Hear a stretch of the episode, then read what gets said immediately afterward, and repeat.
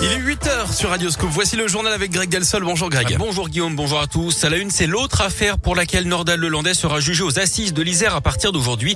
L'ancien militaire accusé du meurtre de la petite Maëlys comparaît également pour des faits d'agression sexuelle commis sur deux de ses petites cousines âgées de 4 et 6 ans à l'époque. C'était en 2017. Il est également poursuivi pour l'enregistrement et la détention de vidéos pédopornographiques. Des vidéos qui n'auraient sans doute jamais été retrouvées si les enquêteurs n'avaient pas fouillé son téléphone portable. Des investigations menées dans le cadre hein, de l'enquête sur l'enlèvement de Maëlys.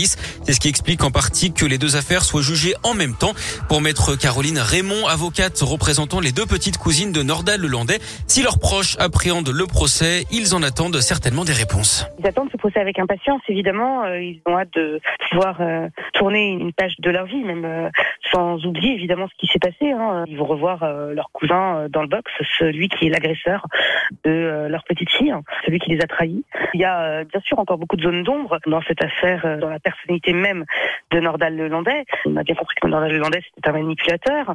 Il a reconnu, je précise, hein, concernant ses petites cousines, euh, euh, souhaitera donner d'autres explications que le fait qu'il euh, était sous emprise d'alcool et de cocaïne euh, au moment des faits. À notre sens, Nordal Lelandais est bien évidemment plus un prédateur sexuel, tenu des actes commis sur ses petites cousines, qu'un tueur. Pour l'avocate, d'autres éléments interrogent sur les liens que peuvent avoir ces deux affaires, aussi bien la proximité de l'âge des victimes que de la temporalité des faits. Les agressions sexuelles ont eu lieu dans les semaines qui ont précédé la disparition de Maëlys. Des nouvelles rassurantes de Dave, le chanteur âgé de 77 ans est sorti de réanimation. Il avait été admis en soins intensifs après une lourde chute survenue chez lui mardi dernier. Il poursuit son rétablissement à l'hôpital, précise son ami proche ah. Marc-Olivier Faugiel. Dave qui a également annulé ses concerts imprévus dans les prochaines semaines. La dose de rappel obligatoire pour les pompiers et les soignants depuis hier contre le Covid. Ceux qui n'ont pas reçu leur injection risquent la suspension sans rémunération. Les contaminations, elles continuaient de baisser hier. Un peu moins de 250 000 nouveaux cas ces dernières 24 heures. Le nombre d'hospitalisations lui continue en revanche de grimper. La politique et la présidentielle, comme prévu, Christiane Taubira a remporté la primaire populaire ce week-end. 392 000 citoyens y ont participé. L'ancienne ministre termine devant Yannick Jadot et Jean-Luc Mélenchon. Elle a promis qu'elle appellerait les autres candidats à gauche pour les convaincre de la rejoindre. Apparemment, ce n'est pas gagné hein, puisque Jean-Luc Mélenchon a dit qu'il ne se sentait pas concerné par la victoire de Christiane Taubira. Yannick Jadot, lui, a carrément assuré de son côté qu'il n'avait, euh, je cite, rien à lui dire. Grosse ambiance.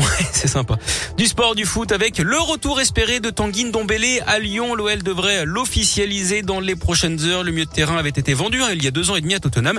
Il reviendrait sous forme de prêt jusqu'en juin après le départ de Bruno Guimares pour Newcastle ce week-end. Lyon qui attend également l'arrivée d'un milieu de terrain en provenance de Brest, Romain Fèvre. Le mercato qui s'achève ce soir à minuit de son côté, les Saint-Etienne a pris la porte en Coupe de France. Les Verts sortis en huitième de finale par les amateurs de Bergerac qui évoluent en National 2, l'équivalent de la quatrième division. Clin d'œil du destin, cette défaite 1-0 des Verts a été scellée sur un but de Romain Escarpi, formé à l'OL. À retenir dans les autres matchs, hein, la qualification de Monaco, de Marseille, de Bastia, d'Amiens et de Nantes. Et puis on suivra ce soir PSG Nice à 21h15. Et puis un mot de handball avec l'équipe de France qui a raté la médaille de bronze à l'Euro de handball. Défaite dans le match pour la troisième place, 35 à 32 après prolongation face au Danemark. C'est la Suède hein, qui a été titrée championne d'Europe après sa victoire face à l'Espagne en finale.